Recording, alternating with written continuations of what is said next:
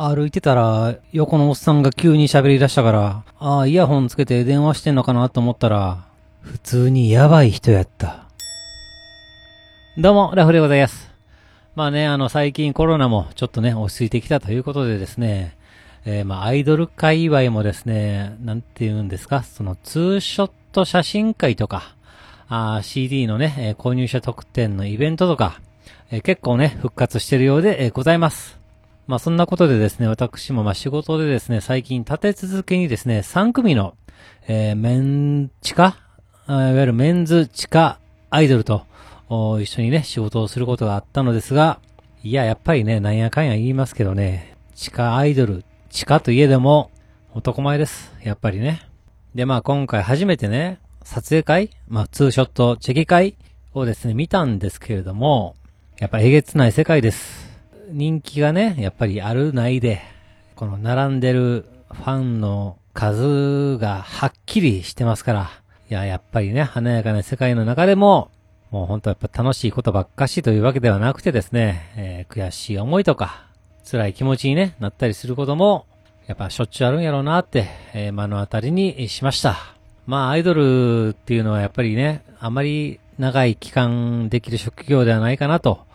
思いますからですね、えーぜひね、輝ける間は全力でね、えー頑張ってほしいなと思いました。でね、えーファンの女の子なんですけれども、やっぱりこの推しに会いに来るということで、やっぱその女の子の最高のおめかしをやっぱしてくるんでしょう。そういう意味ではですね、非常に綺麗な子多かったです。ただまあ中には、やばいおっさんもいましたけどね。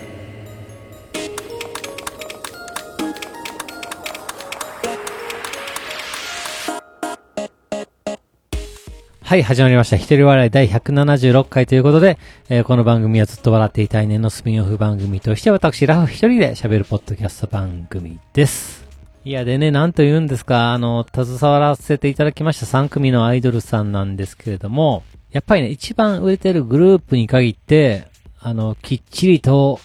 挨拶をしてくれるんですね。なあ、なんかやっぱそういう風になっとるんですかね。一番売れてないと言われてるアイドルは、顔すら見る機会がなかったです。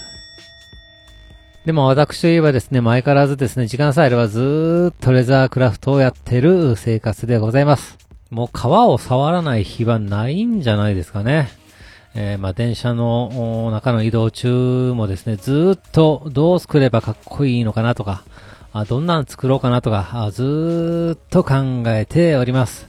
でね、まあこの前のイベントの時にタロットカードを入れる箱で、えーまあ差し込みタイプのロック錠がついてて、その、まあ裏側にはですね、長板で開け閉めをするタイプのこの箱がですね、なかなか評判が良かったんですよ。で、まあこれがですね、本当に初期に作った作品のタイプだったんですけれども、なんでか忘れたんですけどね、えーまあその時は技術も不足してたり、このうまく長板の取り付けがね、できなかったりしたんでしょう。このタイプの入れ物をですね、作るのを避けてたんですね。で、まあ、国君の策としても重箱タイプですね、上からパカッと開けるタイプの入れ物ばっかり作ってたんです。まあ、けどね、そのイベントが終わって、あ、そうやんなと。やっぱ一番最初に作ったこの箱の方がやっぱりかっこいいよねと普通に思いましてですね。まあすぐにね、このタイプの箱の製作に取り掛かったわけでございます。で、まあ一週間ぐらいですかね、えー、で、まあ作ってみたわけなんですけれども、これはね、いや、最高に素敵やんと、自分でも思いましてですね、これやでと、このタイプを量産やと。思いつつですね、まあちょっとつけた長板、んでかくて重いかなとか、もう二回り小さくても OK かなとか、まあ、いろいろですね、まあ、考えておりましてですね、あ、そうやと。ここはですね、思い切ってこの金物のね、金具タイプの長板をですね、まあ、この長板、まあ、いわゆる蝶つがいですよね。これ自体を革で作るのってどないかなと思いましてですね、まあ、ちょっとどんなもんかなと思ってググったりしたらですね、いやー、いましたね。やっぱり同じこと考える人いるんですね。えー一人だけおりました。あ革でえー長板を作ってる方、おりましたね。まあ、この革でですね、長板を作って、箱とか財布、名刺入れ、ブックカバーとかですね、えー、もうめちゃくちゃやってるプロの方ですね、俺いらっしゃいました。で、まあ、すげえなと思ってですね、まあ、ミンネで販売されてるものをですね、えー、じっくり見ましてですね、この長板の中、この芯材は一体何に使ってるんやろうかとか、針金でも入れてんのかなとかですね、その際、その、まあ、そのね、芯材の、その、両端、サイドは、どういう押さえをしてるんかなとか、まあ、この人のですね、作品を見まくって研究してたらですね、なんと、この方がですね、動画をやられてましてですね、もうこの作品の制作過程を雑談しながらアップしてくれてるんですね。で、わと、これはすごいと、これはいいよと思ってですね、